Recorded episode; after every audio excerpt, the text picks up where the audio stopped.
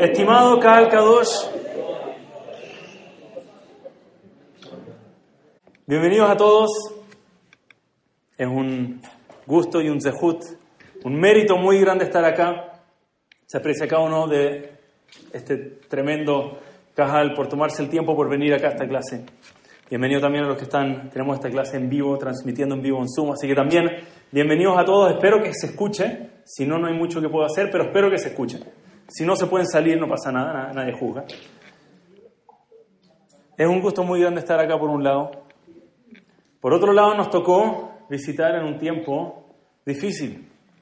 Yo no vine pensando que iba a ser un tiempo difícil, habían solamente alegrías alrededor de este viaje.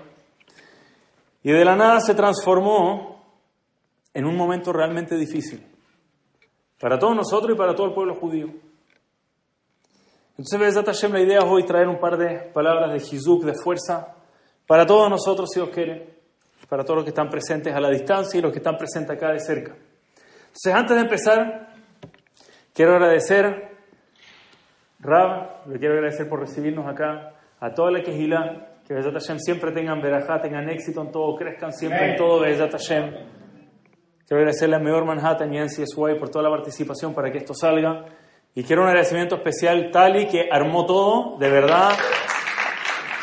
Tali movió cielo y tierra para que se logre hacer una clase acá en Miami para este cajal. Así que Tali, nosotros trabajamos juntos hace muchos, muchos años. Qué bueno que a la distancia seguimos trabajando juntos, que sea así por muchos años. Y Alberto, gracias por eh, toda la verajá y apoyo para que esto salga. Hazak Boruja, la pareja, seguro. Han sido tiempos, creo que todo el año, hace un año, de muchas dificultades, de mucho struggle, luchas, desafíos, incertidumbre. Entonces me gustaría partir esta noche con una idea. Porque, como llamamos el título, pasando por momentos de sufrimiento, queremos sacar, queremos quitar sufrimiento del mundo. Eso es lo que vamos a hacer acá el día de hoy, si Dios quiere. Queremos pasar a mejores tiempos. Queremos tener un poco de fuerza. La Torah nos cuenta, una de las personas que más sufrió en el pueblo judío, o muchos personajes que sufrieron, pero alguien que le tocó realmente difícil fue Yosef Hatzadik. A Yosef realmente le tocó difícil. Lo vendieron como esclavo. Estuvo años, décadas esclavizado. Trató de hacer lo mejor de él mismo para salir adelante, pero nuevamente las cosas fueron empeorando. Y después de mucho tiempo de dificultad se empezó a acercar una luz. Finalmente se encontró con sus hermanos y primero pasa por un par de pruebas, los hermanos, no fue todo, ok, la historia es larga, no la vamos a contar entera el día de hoy. Pero después de toda esta historia, Yosef le dice a sus hermanos, yo soy Yosef, al que ustedes vendieron en Egipto. Y los hermanos primero quedan sorprendidos. Yosef los perdona a todos. No tengo nada en contra de ustedes. Todo lo que pasó fue para bien de una forma u otra. Para que yo pueda estar acá y preocuparme de ustedes, todo está bien. Y llega un momento muy emocionante. El hermano cercano, el hermano querido, en Chile decimos la yunta, ¿sí? el, el best friend de los hermanos de Yosef era su hermano Benjamín, hermanos de la misma madre. Y no se habían visto en todos estos años. Yosef y Benjamín no se habían visto. Y llega este momento de este abrazo. Se abrazan los dos y empiezan a llorar los dos. Y Rashi comenta algo que debería llamar la atención. Rashi dice, ¿por qué lloraron en ese momento Yosef y Benjamín? Es extraño, no sé si es una pregunta, lloraron, si o no, llevaban 20, más de 20 años sin verse. Lloraron, eso es lo que hacen hermanos después de muchos años sin verse, ¿están de acuerdo, verdad? No es una gran pregunta, pero si la trae Rashi significa que sí es una gran pregunta.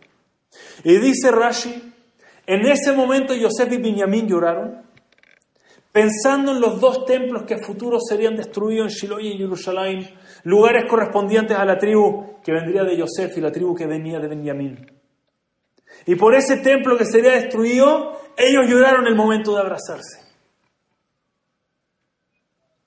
Este es el momento para estar pensando en la destrucción del templo. ¿Se pueden imaginar o no? Hermano, tanto tiempo, ven acá, déjame aprovechar de llorar un poco por la futura destrucción del Beit HaMikdash. Este es el momento para llorar por eso. ¿Por qué no tomarlo como el Pashut Pshat? El entendimiento simple del versículo. Lloraron porque se emocionaron, porque se vieron.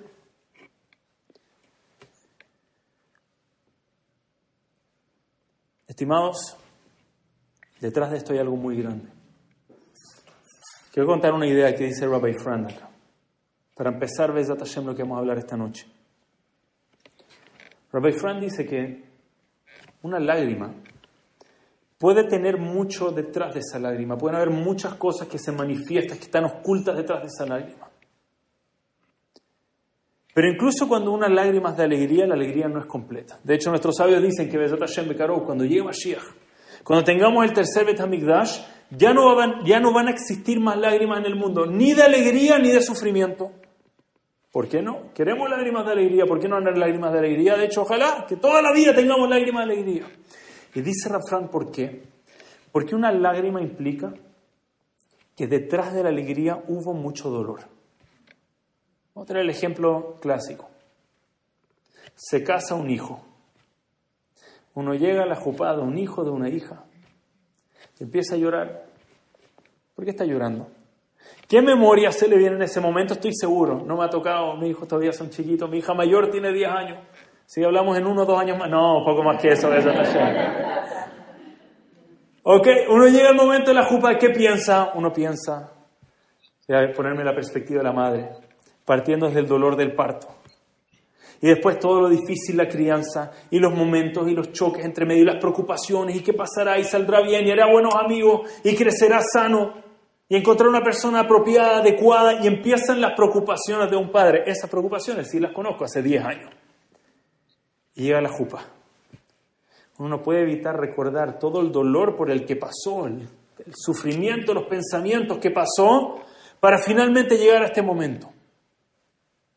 Y es por eso que una lágrima siempre implica que hubo un poco de sufrimiento detrás de esa lágrima. Cuando llegue finalmente el tercer templo, llegue Mashiach, ya no van a haber más lágrimas porque el sufrimiento para llegar al momento de la alegría ya no va a existir. Todo va a ser alegría pura, una alegría completa, no tiene lágrimas.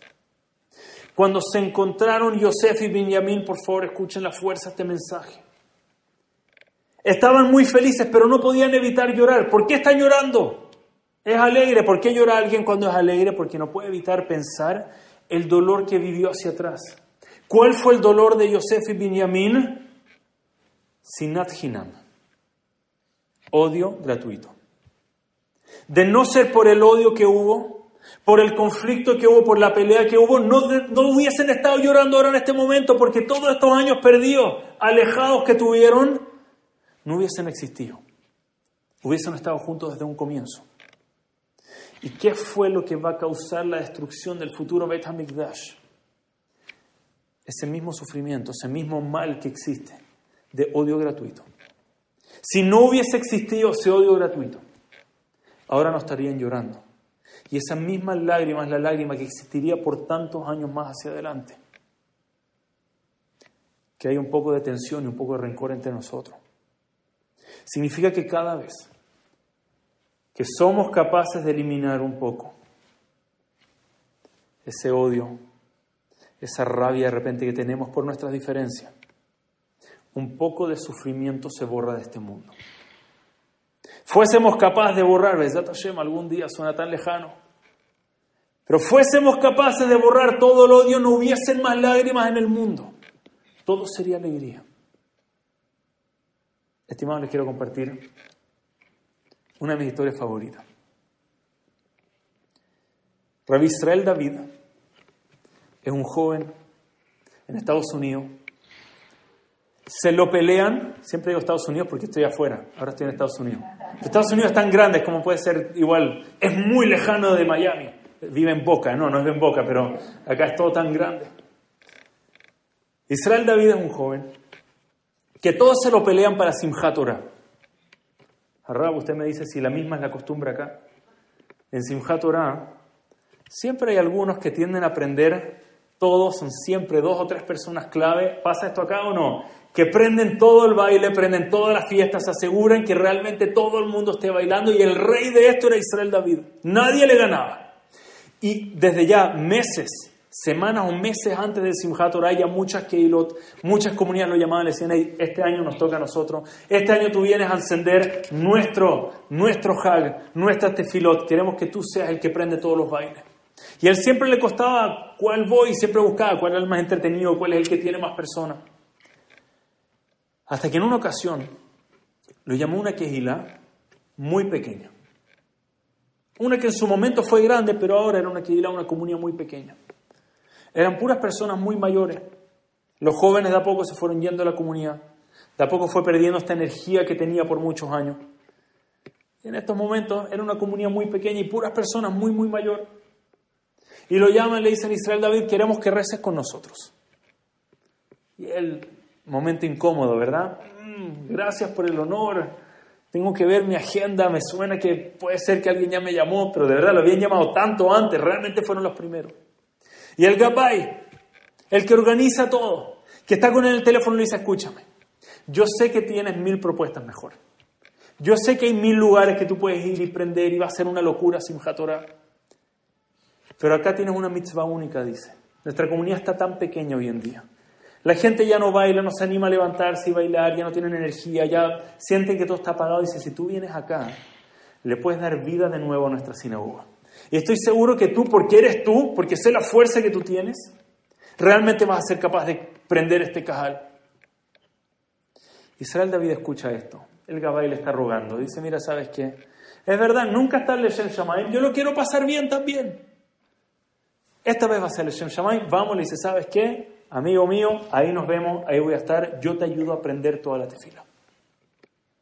Y llega el momento de las acafot de Simchat Torah, están todos tan emocionados, no pueden creer que Israel David, la estrella del baile Simchat Torah, va a estar ahí con ellos.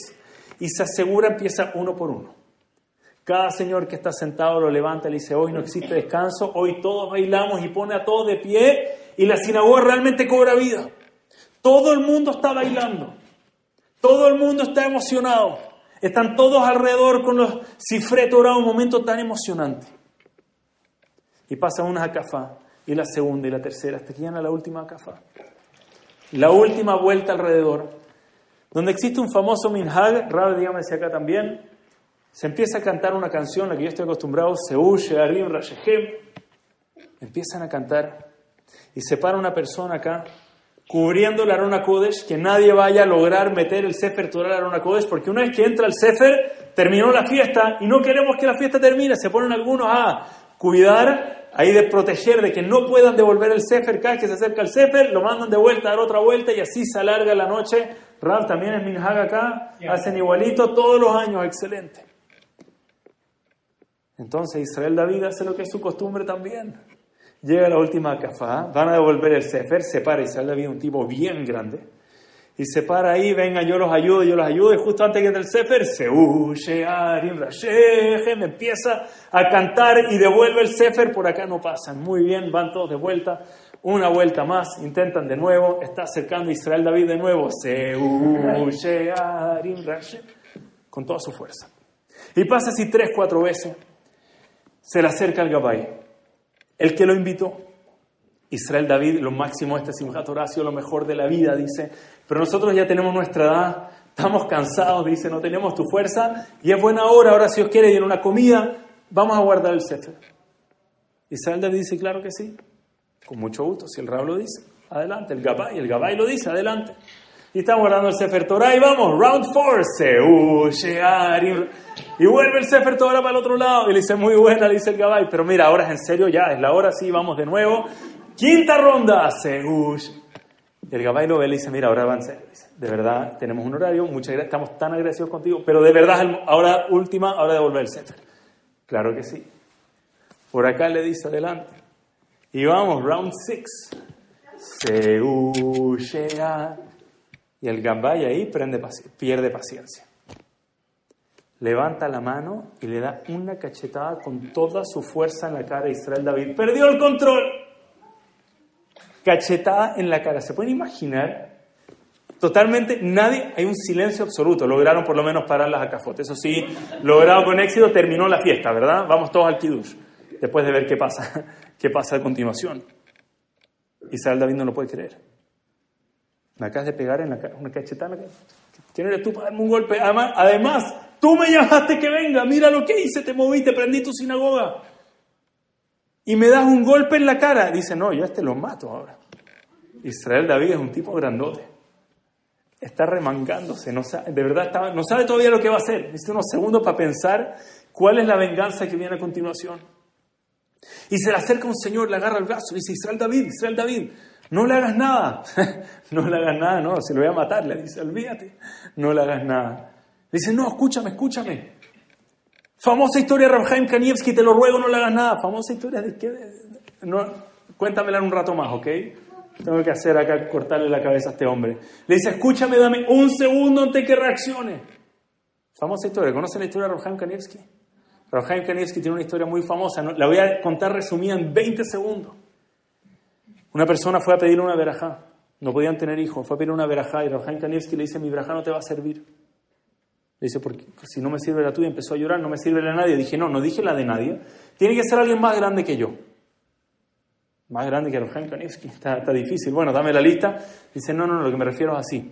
Tienes que ir con alguien que sea humillado en público y en lugar de responder, en lugar de hacerte algo de vuelta, te dé una veraja. Esa persona ahí tiene, no existe alguien tan grande como esa persona en ese mundo, esa persona, su veraja, puede romper tu decreto de no poder tener hijo.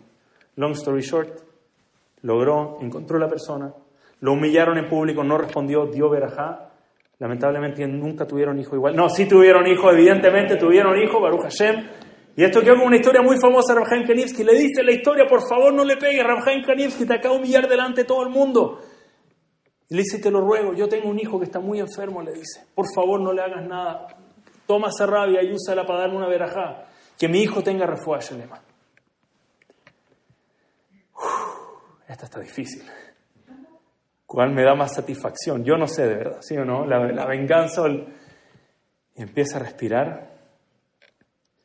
¿Cómo se llama tu hijo? Le dice. Y está tratando todavía de respirar, de no mirar al Gabay, ¿verdad? Ni mirarle la cara.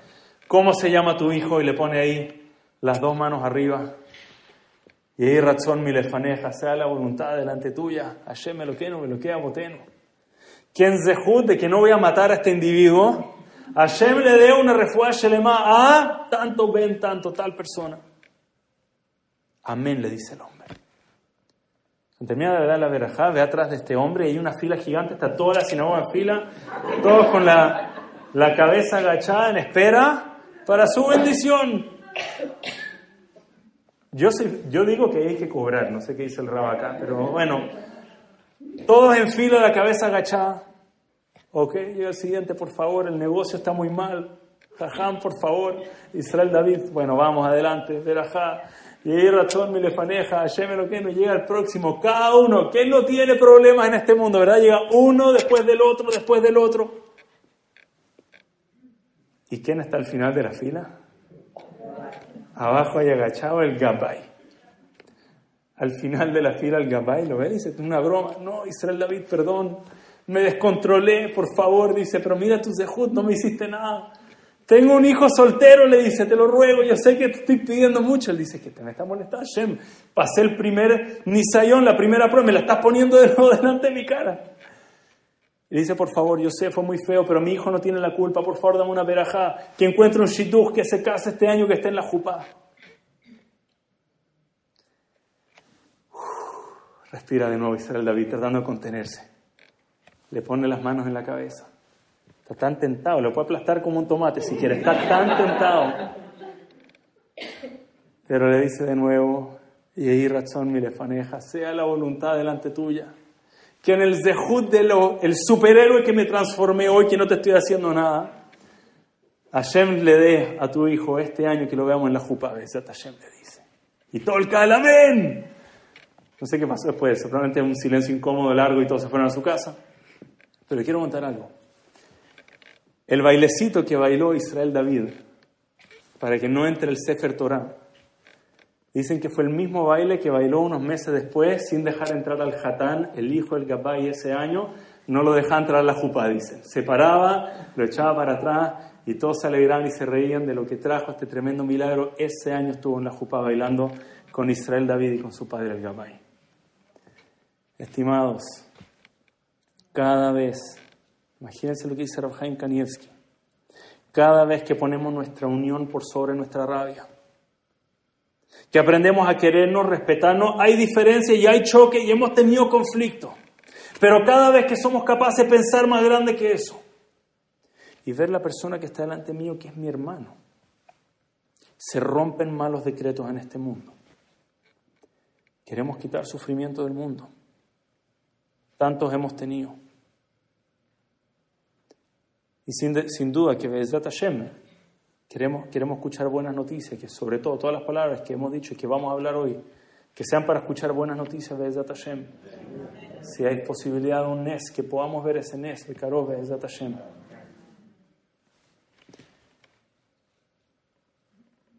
Ya que estamos en Miami, es apropiado citar a Rabbi Zweig, Rabbi Johanan Zweig.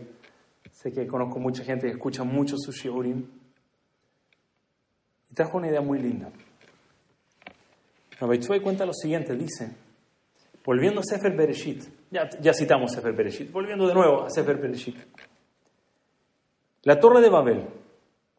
Hay una pregunta, la verdad es que siempre tuve esta pregunta. Nunca encontré una buena respuesta hasta que escuché este Hidush, lo compartió mi hermano, Jacob Benjo, que ahora vive en Miami, se mudó hace un mes acá, así que Hashem acá lo tienen para preguntas, para lo que necesiten. Compartió esta idea de Robert Zweig. Espera, si no me equivoco, este no fue, perdón. No lo contó mi hermano Jacob Benjo, lo contó mi hermano Ravdani Benjo. ¿Han escuchado las clases de Ravdani Benjo, mi hermano querido? Ravdani trajo esto, ahora me acordé. Ravdani trajo esta idea que escuchó Robert Zweig. Dice lo siguiente. En la torre de Babel, todo el pueblo judío se revela contra Dios. No voy a traer todos los detalles de los Midrashim, habían tres niveles de rebeldía, el que lo hizo por miedo. que, Sin entrar en los detalles, en resumen, el mundo se revela contra Dios. Crean una torre. Dios dice, no voy a permitir que se rebelen contra mí. ¿Qué hace Dios? Famoso, habían varios castigos, pero vamos a hablar del conocido. Hubo varias consecuencias. La más conocida es que hace Dios muy bien, nadie al mismo tiempo, esa era la idea del... ¿Qué hace Dios en ese momento? Los idiomas, les cambia los idiomas. Hay un famoso comentario. ¿Por qué Dios no destruyó a esta generación como había hecho con Noah? ¿Alguien ha escuchado esa pregunta antes o no? ¿Alguien ha escuchado una respuesta a esa pregunta? ¿Por qué no destruyó? ¿Qué, qué conocen? ¿Por qué? Porque estaban todos unidos. Muchas gracias, Hazak totalmente. Estaban todos unidos contra Dios. Es verdad, no fue la forma óptima de unirse, pero estaban unidos. Dios dijo, mira, por lo menos antes todos se odiaban, todos se peleaban, todo era mal. Si están unidos no los destruyo. Pasa una pregunta muy lógica. ¿Tiene entonces sentido el castigo que le dio Dios? ¿Qué hizo Dios? Los separa, ¿sí o no? les cambia el idioma y los separa. No entiendo, ayer me está diciendo que justo lo bueno en las generaciones que están todos juntos. ¿Por qué los separas? ¿Buena pregunta o no buena pregunta? ¿Le gustó la pregunta? ¿Por qué lo está separando? ¿No tiene más sentido dejarle sobre todo esto que se mantengan uno solo y vamos a mostrar cómo le explicamos que no hay que rebelarse contra Dios? Robert Zweig dijo algo impresionante. De nuevo lo escuché en mi hermano Rabdan. Hashem les tomó la fortaleza a esa generación y dijo, les voy a dar, en mérito que son unidos, les voy a dar la capacidad de tener la verdadera unión. Porque su unión ahora no vale, no es una unión de verdad.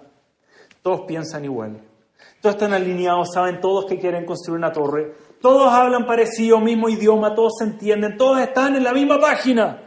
Esa no es la verdadera unión. Yo les voy a dar la capacidad de que tengan una verdadera unión que hablen distintos idiomas, que se vean distintos, que vengan de distintos lugares del mundo y que entiendan que a pesar de eso son una sola raza humana, son todos uno solo, a pesar de las diferencias. La grandeza, y les voy a decir esto de los grandes desafíos. Quitar Sinat Hinam con mis diez mejores amigos, no digo que necesariamente es fácil, pero es instintivo. Con el que nos cuesta, con el que se ve distinto, piensa distinto, habla distinto. Sobre todo en los últimos tiempos hemos aprendido tanto que alguien que no opina igual que yo, fuera. Yo nunca he visto algo tan agresivo, soy joven, pero lo que he hablado con mis padres, abuelos, esto es algo muy especial de ahora. Que alguien no opina igual que yo en algo, sea político, sea religión, sea cuál es la medida correcta de COVID, no sé si les tocó acá en el comienzo, pero alguien no piensa igual que yo, que esa persona es lo peor que existe en el planeta Tierra. Porque... ¿Todos saben lo que estoy hablando? ¿No se siente o no hoy en día? lo que nos cuesta tolerar a alguien que piensa distinto que nosotros. Estimados, para borrar las lágrimas de este mundo tenemos que ser más grandes que eso. Tenemos que entender que podemos hablar distintos idiomas. Podemos venir de distintos lugares del mundo. Pero somos un solo pueblo. Somos una sola nación. Hace unos días atrás me tocó una visita fuerte en Surfside. Imagino que algunos estuvieron ahí. Y uno de los oficiales, todo fue muy emocionante. Lo primero que me dijo, y estoy entrando, me dice, I'm sorry for your loss. El Galimidi contó hace unos días atrás, fue la misma frase, le dijeron, I'm sorry for your loss. Asumió que soy familiar, no. Entendía que no. Entiendo, entiendo lo que ama Israel. Ya hubo un par de pérdidas, no tiene, para que sea algo grande, no tiene que ser cientos. Si ya escuchamos de uno que perdimos, fue una tragedia gigante para todos. No podía parar de pensar. Y, les digo, este, este Hizuk, este Musar, me lo dio el oficial. Me lo dio él mismo. Yo estaba hablando, preguntando hasta dónde me puedo acercar para ir a hacerte fila. Y me dejó hasta lo más cercano que se podía. Y me dijo que lindo es ver tantas personas de tantas comunidades, de tantos lugares del mundo, coming together, me dice. Todos juntos. Lo único que nos, nos, nos deja pensando, me dice, que qué pena que esto pasa solamente en momentos difíciles, dice. Eso me dijo él a mí. No, esto no lo estoy diciendo, estoy citando al policía. Y me dice él, ojalá que Dios nos ayude a que podamos ser así unidos siempre, no solamente en momentos difíciles. Estaba a punto de decirle, Rab, quiere venir a dar una allá el miércoles en noche. Así, de verdad, así era. Y me acuerdo estar ahí parado y se sentía, era muy, y se lo, se lo dije a un familiar, se sentía un poco estar como en el cótel. Ese era mi sentimiento. Es decir, porque cada vez que voy al cótel no puedo evitar pensar, estoy parado en un punto donde tefilot de todo el mundo están dirigidas hacia ese, lugar. Y era tan, de verdad que era tan real sentirlo. El mundo entero está rezando acá por este lugar pidiendo, estoy seguro que estoy en un lugar de tanta kedusha, ¿cuántas tefilot dirigidas hacia, hacia este lugar? Y les digo lo más increíble que nos dan una lista y no nos interesa saber quién es la persona, de qué familia viene, ¿De qué lado político piensa, opina? ¿Cuán observante o es observante? ¿Usa o no usa equipa? ¿O qué color de equipa o tipo o tela de equipa ocupa? Importa. Quien sea que está ahí adentro, que estamos rezando para escuchar buenas noticias, es mi hermano. De hecho, no sé si les pasó, pero si hay un nombre en la lista con el que uno tiene más cercanía, era difícil ponerle cabana adicional a ese nombre. Le voy a poner más a uno, estamos hablando, todos son nuestros hermanos.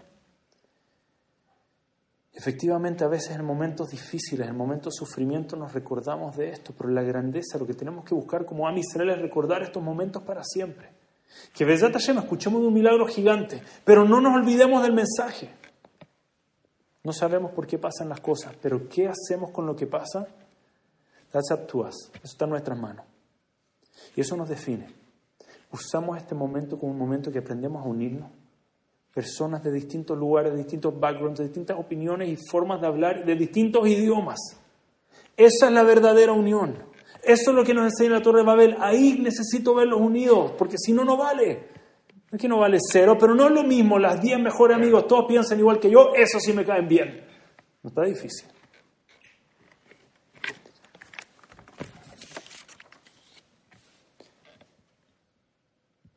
Les quiero compartir una anécdota. Rabbi Pesach Kron, estoy seguro que todos acá, o casi todos acá, deben haber escuchado conocer a Rabbi Pesach Kron, con todo su hermano, Rabbi Kalman Kron, Seher Tzadik Liberajá. Contó que en una ocasión estaba en un taxi, Eretz Israel, está con el taxista y de nuevo se sube atrás, en el asiento atrás un rabino, y adelante hay un taxista, alguien secular, y lo está manejando, y lo ve y le dice, hey, Buen día, le dice. ¿Sabías que Anachnu Ahim le dice? Tú y yo somos hermanos. Anachnu Ahim. El taxista cuando escuchó esto no pudo evitarlo, se rió un poco. tú y yo, hermano, no parecemos nada. Y dice, ¿por qué te ríes? Le dice, ¿qué tenemos hermanos tú y yo? Tú eres rabino. Yo soy, si existe un opuesto, yo soy el opuesto, le dice. Así le dice. Yo todo lo contrario. Tú vienes de un lugar yo vengo del otro, tu familia piensa, dice, ¿qué tenemos de hermano?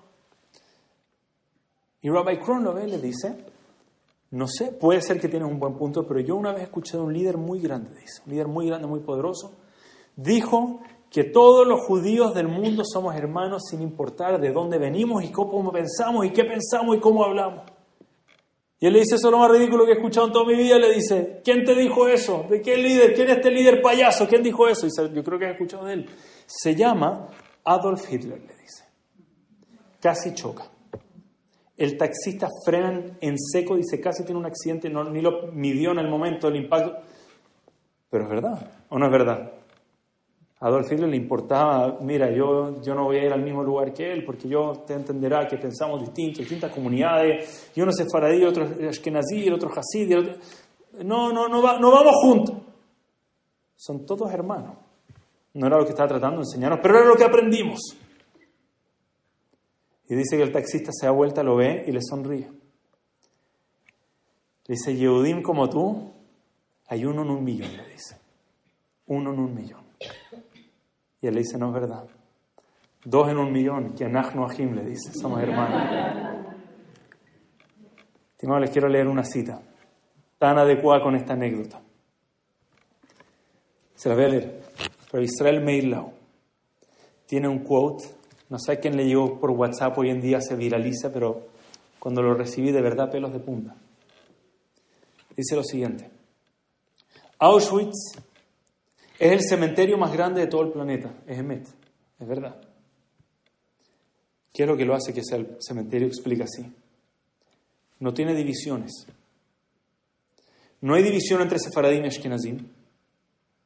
No hay divisiones entre seculares y religiosos, entre sabios e ignorantes, entre ricos y pobres.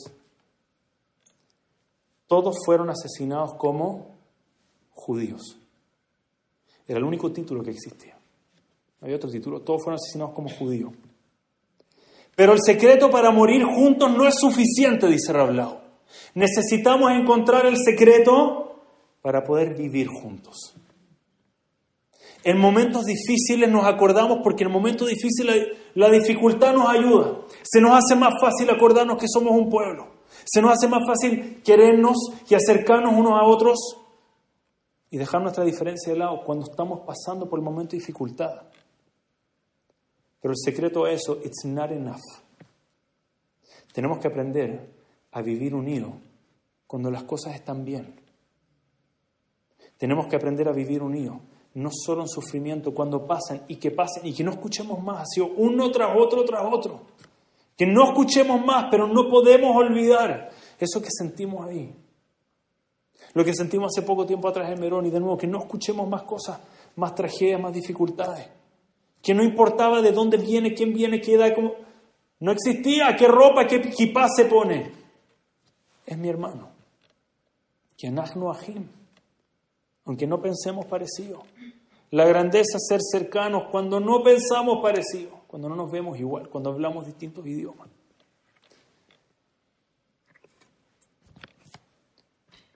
¿Qué podemos hacer para unirnos como pueblo?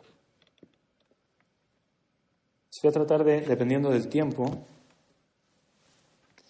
tratar de compartirles una, maybe dos ideas de qué podemos hacer para recuperar esa unión, para aprender a ver un poco más allá de nuestras diferencias. quiero partir con una primera idea.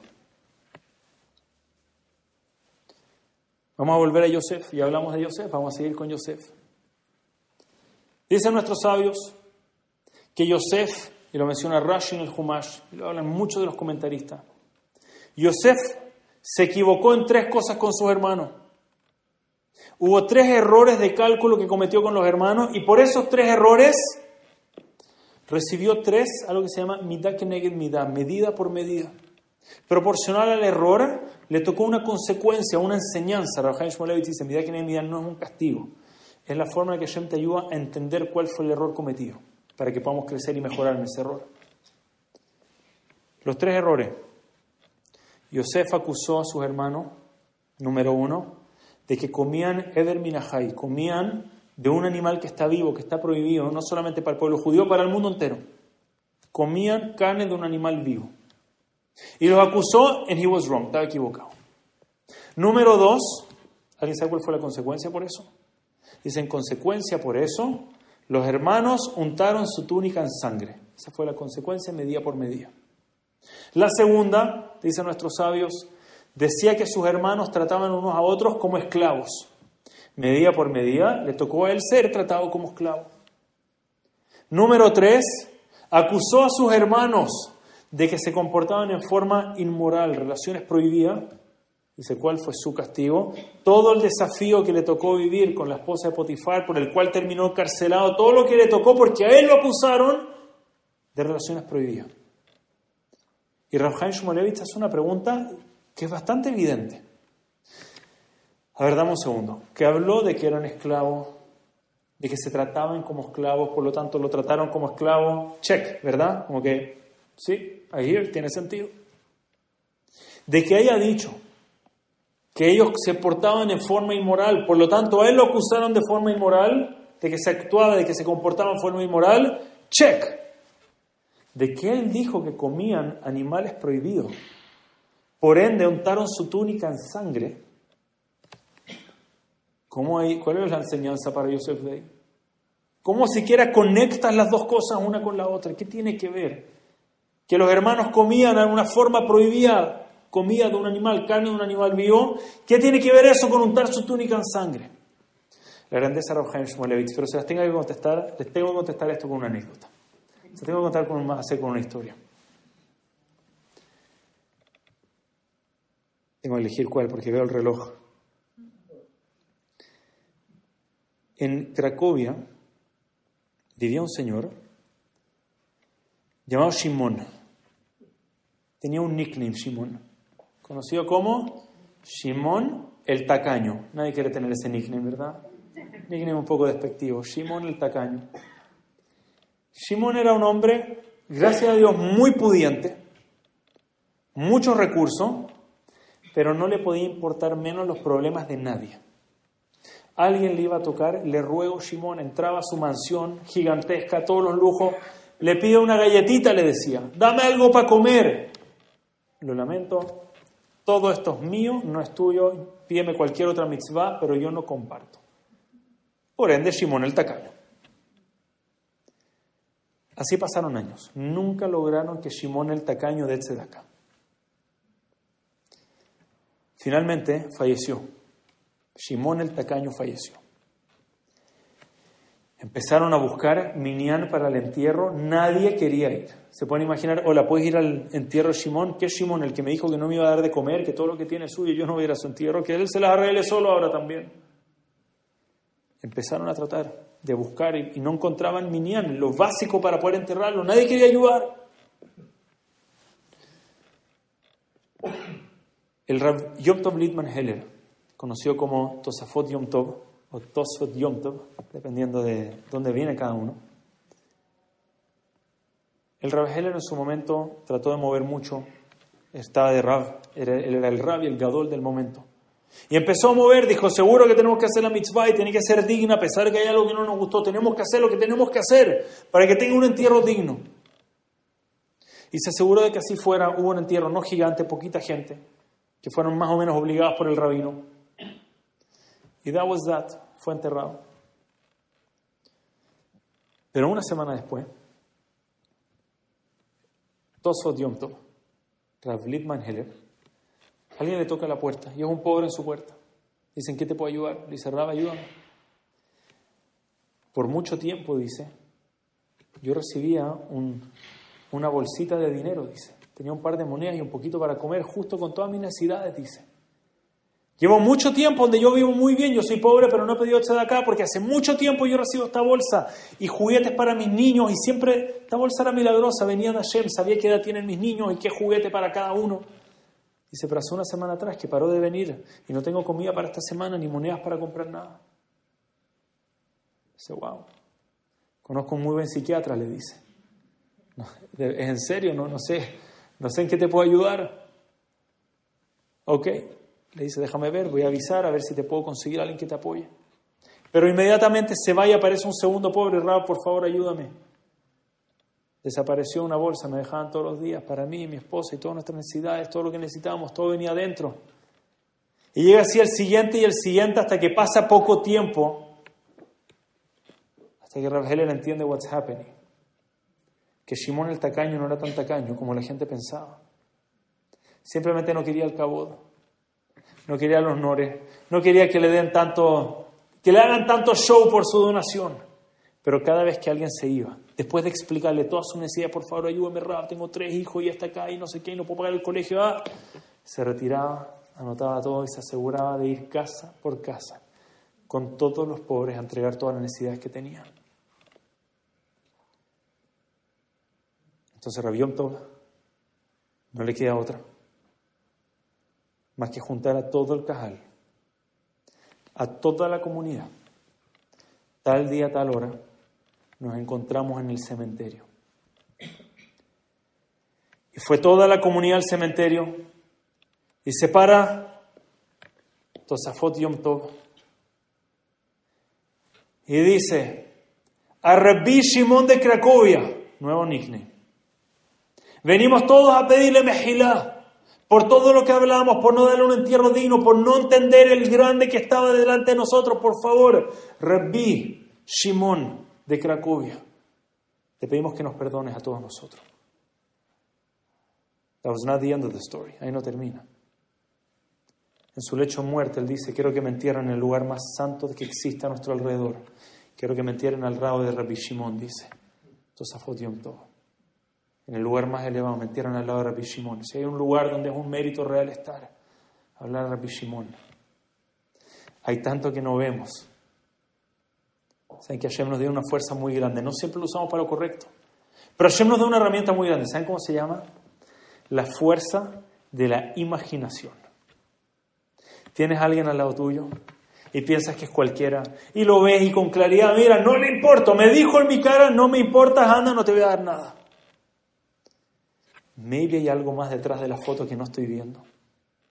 Maybe soy capaz, tal vez, hay una grandeza que no estoy viendo, no está delante de mis ojos. Fill in the blank se llama esto. Completa el espacio en blanco porque maybe hay alguien gigante delante mío y simplemente no soy capaz de apreciarlo. Lo que me lleva al ejercicio favorito que he hecho en toda mi vida. Me cambió la vida. Una vez lo hice, de verdad, por favor, que pronto todos estemos en Jerusalén. Este es el primer ejercicio que van a hacer cuando lleguen. Uno llega a Eretz Israel y de una tiene este sentimiento de I'm home, ¿verdad? estoy en casa. Escucha el hebreo y ya no, ni te importa si es para gritarte o para decirte, es mi casa, ¿verdad? El de seguridad te grita, pero tiene equipa, no te importa, grítame más, estoy en casa, ¿verdad? Te sientes como el hermano Rapesa Crona, Nahnu Ajim, lo sientes con todo, es tan lindo, una maravilla. Pero ese sentimiento dura un par de días, ¿verdad? Y después dice, mira, amo esto, estoy con todos mis hermanos, menos este grupo. Este grupo yo no estoy de acuerdo con ellos, ¿verdad? Los que usan kippah de este color, ten cuidado, esos son todos raros, ¿verdad? Todos esos como que yo no tengo un tema... Y la Shem y mira, tengo un tema escáfico, yo pienso muy... Ellos fuera, el resto son todos mis hermanos. Menos este otro grupo, ¿verdad? Este otro grupo. Y les voy a decir en qué termina. Uno lleva, lamentablemente, una semana en Israel dice, bueno, este grupito son mis hermanos, ¿verdad? El resto, mira, que este es loco, este no sé qué, este es demasiado, este es muy poco, este... Y uno encuentra su grupito. Es terrible, de verdad lo digo, es muy fuerte, muy fuerte empezar a conocer, eh, casi que te pueden dar una enciclopedia de kipot, ¿verdad? ¿Cuál kipá te cae bien, cuál kipá te cae mal? Es muy fuerte. Entonces me acuerdo que estoy ahí, yo me esposa y digo, escucha, es increíble, somos acá todos hermanos, pero escuchas tanto de un grupo y del otro, y que el problema de este grupo, Dije, hagamos un ejercicio. No sé, vino en el momento, nos inspiramos en el momento y dije, vamos a hacer un ejercicio. Estamos camino al cótel. Íbamos a ir a hacer Kabbalat Shabbat al cótel. Y de verdad quería sentir que en el cótel estoy alrededor de todos mis hermanos. No quería sentir que estoy alrededor de cinco hermanos y el resto son todos raros. No quería tener ese sentimiento. Entonces le digo, vamos a hacer un ejercicio. Desde acá hasta que lleguemos al cótel, al cótel la maravilla, al muro de los lamentos, cada yehudí que vemos en el camino, vamos a tratar de imaginar que es Mashiach. O que es la persona más grande de la generación. Este es el top one, es uno de los grandes tzadikim ocultos. Vamos a imaginarnos que el que está delante de nosotros, ese es el top one del mundo entero. Empezamos a caminar. Y Hashem te pone el nisayón de una, parece un tipo gritándole al otro, cero de herejeres, no sé, masticando con la boca abierta. No sé, han visto que hoy en día uno se irrita por lo que sea. ¿Puede ser el tzadik más grande del mundo? Claro que puede ser el tzadik más grande del mundo. No viste nada, ¿verdad? ¿Qué viste? Está gritando a alguien, tal vez, no sé, tal vez lo está haciendo por su bien, o tal vez, qué sé yo. De, de verdad, a veces descartamos a personas por lo que sea. ¿Puede ser el tzadik más grande? Seguro que sí. Pero después uno sigue caminando y uno ve a otro que realmente cero modales y ¿Puede ser el tzadik más grande? Claro que sí también. ¿Quién sabe? ¿Quién sabe los méritos que él tiene? ¿Quién sabe si a pesar de alguien haciendo algo malo, qué? Porque es malo, yo soy más grande que esa persona, es posible que él tiene tantos méritos que los pone uno al lado del otro y el tzadik number one, y nos pasó algo muy fuerte. No hubo ni una persona que pudimos descartar en el camino. Y a, media, a mitad de camino, cuando estábamos por la mitad de camino al cótel, me acuerdo que empezábamos a saludar con otro tono a cada persona.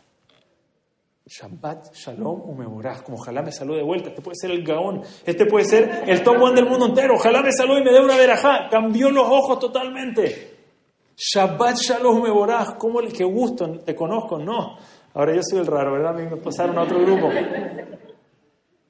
Pero estimado, fill in the blank. El poder de la imaginación. Yosef Atzadik se lleva la lección de su vida, ¿saben por qué? Yosef acusó a sus hermanos por tres errores que cometían. Decía que hacían tres cosas malas.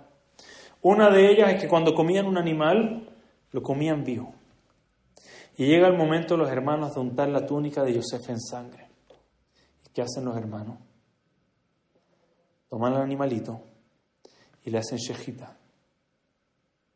¿Cómo puede ser? Que mató al... Le hizo shejita. Yo los acusaba yo todo, todo lo que yo veía indicaba que ellos no hacían shejita, ellos lo comían de una y ahora delante mío. Hashem me está mostrando que tenía la foto totalmente errónea. Hashem me está dando el mensaje tan claro, están untando mi túnica en sangre, haciéndole shejita, mostrándome que probablemente no solamente ese, sino las tres cosas por lo que los acusé. En todas estuve equivocada. En todas completé una foto de una parte de lo que estaba viendo, pero lo completé para mal en lugar de juzgarlos para bien. ¿Se pueden imaginar si hiciéramos este ejercicio en el día a día con nuestros vecinos, nuestros amigos, quienes rezan a nuestro alrededor o quienes no rezan a nuestro alrededor? Tuviéramos esa capacidad de ver un poco más allá que ese pedacito que vemos, la cantidad de méritos que alguien podría tener, que tal vez descarté a alguien por una cosa que una vez me dijo o me miró con el, no se vería tan distinto el mundo, un mundo tan alegre, ¿verdad? Sentiríamos que estamos rodeados de Kim constantemente saludando, Shabbat Shalom, por favor, salúdame de vuelta, es un mérito verte. El error de Yosef que trajo tanto dolor. Si somos capaces de, yo le llamo enfocar la mirada, cambiar el foco de cómo vemos a las personas, cómo rellenamos lo que vemos del resto, cómo lleno el resto de la película, qué veo detrás de lo que realmente alcanzo a ver, lo que no veo, qué pongo en ese espacio. Déjame la hora. Opa. El reloj se mueve rápido acá. ¿eh? Hay una fuerza especial, claramente. Juzgar para bien, número uno. Estoy seguro que si somos capaces de ver un poco más allá, nos vamos a ver como de verdad hay tanto odio por, porque yo asumí algo del otro. Estoy seguro que estamos siempre rodeados por tzadikim. Realmente estoy seguro de eso. A mí Israel cada uno tiene una neshamate, ahora un alma pura dentro. Pero hay una segunda parte. Hopefully, para si Dios quiere poder aprender a vernos con otros ojos. Hay una segunda parte. Nunca me voy a olvidar de esto. Me compartió un amigo mío cercano, se llama Rab Abraham. Abraham me compartió una idea, me dejó, me dijo así. Jacob vino. Jacob vino tenía su enemigo de toda la vida, Esab, ¿verdad? Ese era el enemigo de Jacob. Ese era el malo de la película de todo ese tiempo. Y hay un momento, creo que es de los momentos así top en suspenso en toda la Torah, cuando escuchamos, Jacob escucha de los espías que viene su hermano en camino. Vayar Jacob meod, dice Jacob empieza a tener mucho miedo. Vayítzelo, esto le causa una, una aflicción. Tiene un miedo gigante Jacob vino al escuchar que su hermano venía en camino. Lo cual es muy extraño. Jacob tiene miedo de Saba. Entonces, vamos a partir, vamos a partir por el lógico, ¿ok? Jacob camina al lado de Hashem constantemente. Hashem le acaba de decir a Jacob, yo te voy a cuidar a donde sea que vayas. Y le tiene miedo a Jacob, tiene un par de cientos de, de personas. Al lado de Jacob vino que está Hashem peleando a su lado, va a tenerle miedo a Esab. ¿Por qué tiene miedo a Jacob? Ahora quitemos, digamos, bueno, Mike, tratemos de irnos al momento. Estamos hablando de Jacob vino, así que creo que es imposible quitar eso. Pero digamos, él lo pensó más en una perspectiva militar, ¿verdad? Mira, viene su hermano tan poderoso está Jacob vino. Pero Jacob vino, su poder militar, su fuerza como familia, como pueblo judío, era mil veces más grande que el de Esab. Solamente Shimón y Leví solos fueron, destruyeron una nación entera, dos personas. Viene Esab en camino, me imagino Jacob diciendo, escucha, Shimón y Leví, los voy a molestar, pero no necesito los dos, solo Shimón yo creo que estamos bien, ¿ok? Leví, tú quedaste estudiando todo el día de hoy. Me, lo imagino, ¿verdad? Eran muy fuertes, Jacob vino, vio una, una roca tapando un pozo, necesitaba 50 midras, necesitaba muchísima gente alrededor para poder sacarlo. Jacob vino, la Torah nos dice, llegó con una mano, algunos dicen con un dedo, sacó la roca, tiene una fuerza, me imagino de verdad, escucha que viene Saba, ¿cuántos trae? ¿Cuántos millones trae? No, no, no, un par de cientos. Ah, ok, Shimón, ¿verdad? Anda a encargarte, te esperamos, te vemos acá en media hora. ¿Por qué tiene miedo Jacob? La respuesta más famosa es una respuesta que deja un poco insatisfecho. ¿Alguien ha escuchado una respuesta por qué él tenía miedo Jacob a Esab? El Zehut de Kibuda Bahem, muchas gracias. El mérito de Esab de Kibuda Bahem. Esab honraba a sus padres como nadie más en la historia. Lo que nuestros sabios nos hablan y los midrashim nos hablan de Esab era increíble. Los más grandes en Kibuda Bahem en la historia han hablado que al lado de Esab no son nada, dicen. Esab era único en Kibuda Bahem. Él honraba a su padre como nadie más en el mundo. Entonces Jacob vio sus méritos, porque seguro Jacob no pensó en una perspectiva militar. Él vio sus méritos Dijo, me da mucho miedo, él sí tiene un mérito muy grande, Kibuda Baem, qué gran lección, lo importante que es honrar a nuestros padres, pero bajarlo con un punto, par, un punto aparte por el día de hoy, solo por eso Jacob le tiene miedo.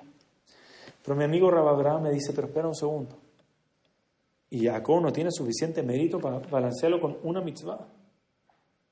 O sea, evidente sí, pero digamos que estamos hablando del patriarca del pueblo judío, digamos que es muy humilde, y sus hijos, y sus nietos, su familia entera está acá, y las matriarcas del pueblo judío no eran suficientes para yo estoy pensando, se me vendría Saab y digo, bueno, mira, ¿quién es este Saab? Es un tipo rayado, malvado, asesino, ladrón, engañoso.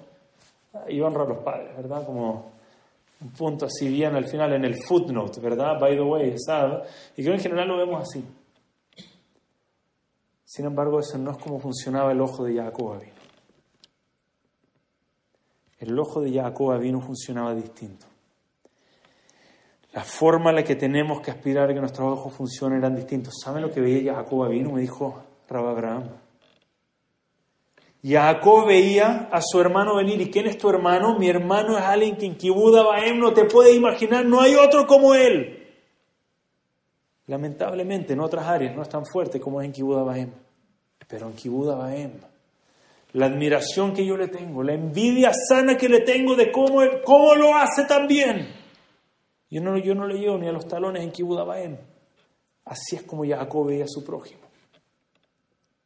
Interesantemente, muchos dicen que si desde ese punto en adelante Esab se hubiese quedado con Jacob, Esab hubiese vuelto en Teshua. Pero eso no se dio. Y no puedo evitar de pensarlo. Maybe, tal vez, justo esa es la fuerza que lo hubiese hecho hacer Teshua. El hecho que tienes alguien que te ve con ojos de que tú eres un tzadik, tú eres un grande, mira la mitzvah como si nos viéramos así a nosotros, si el resto nos viera a nosotros así. Enfocar la mirada. De nuevo, si tuviéramos al lado nuestro alguien que es perfecto, claro, es muy fácil. De hecho, no, pero digamos que más allá de la envidia. Tengo a alguien que en todos los aspectos de la vida me cae increíble y todo. Pero ¿qué pasa cuando alguien tiene algo que realmente me molesta o hizo algo que me molesta y tendemos a hacer lo opuesto? Somos capaces de tomar un amigo de toda la vida, que una vez se equivocó en algo, hizo algo malo, hizo algo y nos dañó, o me dijo, o me habló, o no me saludó cuando lo vi, fuera. El opuesto total. ¿Quién es esta persona? De lo mismo. Es que hizo una vez algo muy mal, pero bueno, muchos años atrás solíamos ser amigos. El opuesto total. No es fácil, yo sé, todos caemos en esto. Tendemos a ver ese puntito malo, eso es la persona entera. Y el resto queda en el footnote abajo. Si fuésemos capaces de ver de verdad, de dar vuelta a la foto, de enfocarnos en el bien como lo hacía Jacob vino, Lo otro, Besat Hashem, nadie es perfecto. ¿Cuán distinto nos veríamos? Esa unión que tendríamos, ese amor y cariño que existiría dentro de Am Israel. ¿Cuántas lágrimas borraríamos del mundo si fuésemos capaces de vernos realmente un poco más allá de lo que vemos? Hay, hay un video muy famoso, me lo mandó un alumno, un profesor que pone una ecuación y pone 10 ecuaciones. Y había una que era la más fácil, decía 1 más 1 y el profesor puso, no me acuerdo, 14, puso algo nada que ver. Están todos riéndose alrededor. ¿Han visto el video? ¿Les suena el video? ¿Algunos me ven? Sí. Me fascina. Si todos empiezan a reír, el profesor dice, ¿de qué se ríen? Y dice, se están riendo porque puse 1 más 1, 14. Ah, todos pensaron que no se había dado cuenta. Dice, estimado, les quiero una lección. De las 10 ecuaciones, 9 las hice bien y nadie le importó, dice. Todos se están riendo y que tengo una ecuación mala. Dice, lección para la vida. Si pudiéramos enfocarnos en todo lo bueno que tenemos y bueno, después vemos cómo lo ayudamos a corregir la ecuación mala, pero en lugar de eso todos están riendo la mala ecuación. Enfocar la mirada, aprender a vernos de otra forma, aprender a vernos con otros ojos. Dice, solo se los quiero traer porque es, un, es una guemará de mí, una tan fuerte. Dice que esta es una de las midot de Hashem también. La dice que Hashem le dijo a Moshe Rabbeinu, los, las ofrendas que trajo mi pueblo, dicen, nunca los voy a olvidar porque no existe olvido delante del trono de Hashem. Y Moshe Rabbeinu se preocupó, dijo, no existe olvido delante de tu trono. Eso significa que nunca vas a olvidar todos los errores que cometimos, el, el Heta el pecado del becerro de oro y todos los errores y todas las cosas malas que hemos hecho. Y Hashem le dice y le trae el versículo diciéndole, eso también lo voy a olvidar, dice. Se espera un segundo, me acaba de decir que no hay olvido. Me está diciendo que sí te vas a olvidar, entonces tal vez te vas a olvidar de todas las cosas buenas que hemos hecho y los sacrificios y y que nos fuimos de, de Eretz Mitzrayim así con emuná máxima hacia Eretz Israel. Y Hashem dijo, no, te acabo de decir que no existe olvido delante de mi trono, dice Hashem. Tiene una mitzvah, dice, la Torah, versículo explícito, de seguir los caminos de Hashem. Dice Ravaria Libowitz, esto viene incluido. Memoria selectiva se llama. Alguien me hizo algo malo, bueno, para eso está el olvido. Pero alguien me hizo algo bueno en la vida. Eso no me lo olvidaré nunca en la vida. Karat por toda la vida. Nunca voy a olvidar lo que una persona una vez me dijo y gracias a esa persona. Si fuésemos capaces de enfocarnos en lo bueno y dejar lo malo de lado, cuán distinto se vería nuestro pueblo hoy en día. Veo el reloj y sé que se me está acabando el tiempo. Tengo que elegir con qué voy a terminar. Vamos a hacer un pequeño recap y quiero cerrar con una, última anécdota. Partimos explicando lección de Rafaim Kanievski. Entendemos que cada vez que nos unimos, forramos sufrimiento a este mundo. Este es un muy buen momento para empezar. Recordar momentos difíciles y lo que ha sido un año difícil para realmente poder, como dijimos, eliminar sufrimiento del mundo. Aprender a unirnos de verdad, dejar nuestras diferencias de lado. Y para eso hablamos de la importancia de jugar, jugar para bien, de aprender a llenar lo que no alcanzamos a ver en la persona, pero llenarlo cosas buenas y aprender a entender que el de al lado realmente no sabemos quién es más grande. De hecho, no lo dije. ¿Saben lo que dice? Alajá. Si alguien te dice mata a otro, te mato, ¿cuál es la alajá? Déjate matar. ¿Por qué? Digamos que alguien va y dice, mira, está, la Guimara dice algo increíble. La Guimara dice, porque no sabemos cuál sangre es más roja que la del otro. No sabemos quién vale más. No sabemos quién vale más. ¿Qué pasa si tenemos un tremendo tzadik al lado de una persona cualquiera? La Gemara no cambia. Dice, no sabemos quién vale más. Puede ser que el que parece cualquier cosa tenga mucho más mérito que la persona grande. No sabemos quién vale más. Fill in the blank. Juzgar para bien rellenar la foto con puro material, imaginación positiva. Y número dos, aprender a enfocarnos en lo bueno de las personas. Lo tendemos hacer con nosotros, ¿verdad? Hola, cuéntame un poco de ti. Hola, yo soy una persona muy amargada, poca paciencia. Nosotros no decimos eso, ¿verdad? Lo que hacemos con nosotros, mira, sí, tengo algo que me cuesta, pero yo me entiendo, ¿verdad? Conmigo somos súper comprensivos. Igual con el prójimo, ¿quién es tu amigo? Esta persona es buena, así, ah. Y ni mencionar lo malo, ¿para qué? Hashem se olvida, olvidemos también nosotros y así Hashem se olvida las cosas nuestras también. Estimado, quiero cerrar con lo último. Uf, que me encanta esto. Escuché esto hace muchos años atrás, No estaba seguro si era verdad, lo escuché en una fuente reliable hace no tanto tiempo atrás y ahora lo leí hace poco Rabiakov Galinsky me recordó esta historia y se las quiero compartir. De verdad, una gran lección. En Praga, la mano derecha de un gobernador muy grande se transformó, era, siempre fue, pero mostró su cara real que era un antisemita gigantesco. Y le dijo a este gobernador, él hablaba abiertamente los judíos, lo que hay que hacer para los judíos, etc. Y siempre buscaba cómo amargarlos, cómo aplastarlos. Y este hombre, además de ser antisemita, era brillante, era alguien muy inteligente, muy culto, muy conocedor de todo. Entonces una vez se le acerca el gobernador, le dice, gobernador, te tengo una idea muy buena. Vamos a hacer una competencia. Yo contra los judíos. Todos saben que somos ahí rivales. Yo contra los judíos. Y esto va a ser entretenido, dice. Vamos a llamar a mucha gente, esto va a ser algo en vivo. Y van a poner ellos a alguien muy sabio, el que ellos quieran, y yo al lado. Vamos a hacer pregunta, respuesta, pregunta, respuesta. Uno le pregunta al otro, el otro contesta, uno le pregunta al otro, el otro contesta. Dice, atrás va a haber un executioner, un, alguien que mata con una espada. La primera persona que no sepa contestar, que le corte la cabeza a la otra persona. El primero que no sepa, el primero que diga no, no sé la respuesta, que le corten la cabeza. Y al gobernador le gustó, que entretenido, los dos rivales, el, el, su mano derecha, este malvado, que estaba muy tranquilo porque realmente sabía de todo y sabía de la Torah y de verdad alguien muy conocedor. Y una autoridad, alguien judío, alguien de la comunidad judía. Y de una todos vieron, bueno, acabó del Rab, ¿verdad? Rab, usted es tan sabio, de tanto que sabe, ¿verdad? Y el rey dijo, no me tienen que convencer, para mí es Pashut, dices, tengo que asumir responsabilidad y si alguien tiene que estar ahí arriba voy a ser yo y pidan mucho y recen mucho. Yo me voy a hoy estudiando Torah y buscar enciclopedias y no sé, porque me puede preguntar lo que sea, esto era preguntar lo que sea. Y llegó el día, hay un miedo muy grande, se pueden imaginarlo, Aleno, una autoridad público delante de todo el mundo, lo que es para su gente ver a su rab, el rab de la comunidad, no, no puedo ni completar la frase.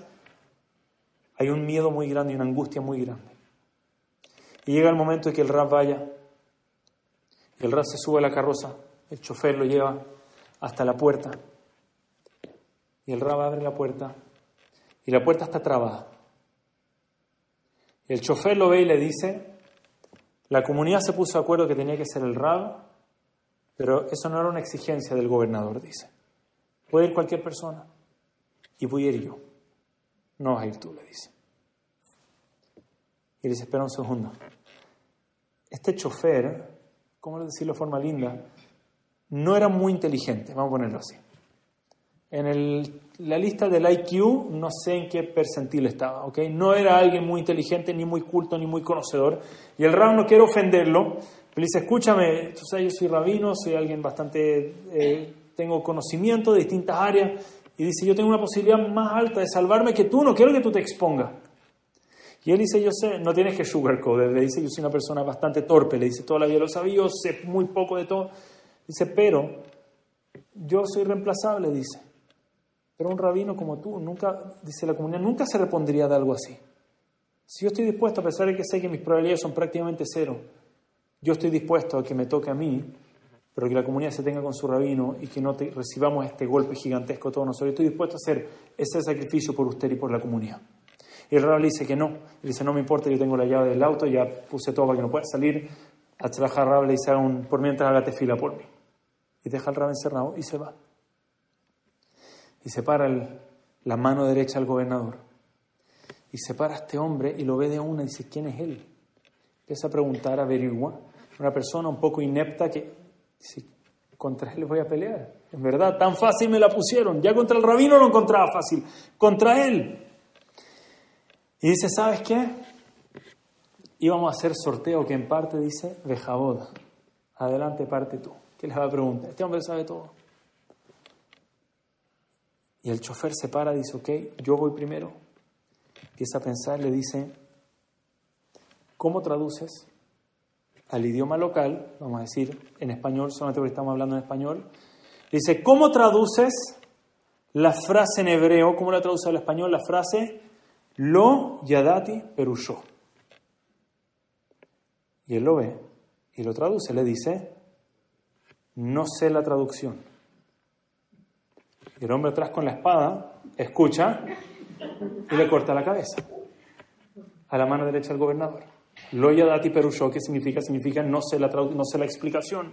Entonces apenas dice esto el hombre atrás, que no habla hebreo, le corta la cabeza y hay un silencio absoluto. Los Yehudim arriba, así un momento de alegría. Se pueden imaginar a alguien de verdad que está buscando la exterminación del pueblo judío, lo matan de la...